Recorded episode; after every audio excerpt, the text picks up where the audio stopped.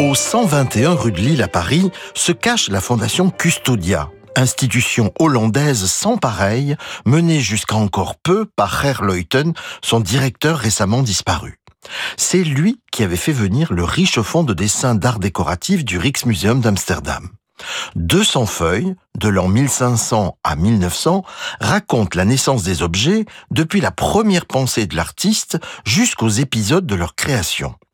L'exposition est ici incroyablement variée, puisqu'elle montre aussi bien l'élaboration du décor d'un vase ou d'un plat en argent que celle d'une chaire d'église, d'une reliure de livre ou de boiserie pour une galerie d'apparat. Le point fort de cette démonstration est la confrontation du dessin et de l'œuvre achevée. C'est le cas par exemple pour ce projet de salière attribué à Marco Marchetti à la fin de la Renaissance et une salière en argent ornée de monstres et de grotesques à grelots. Il faut compléter la visite par celle de l'exposition des dessins 18e des musées royaux des beaux-arts de Belgique, logée aux mêmes dates, mais au sous-sol de l'hôtel de Lévis-Mirepoix.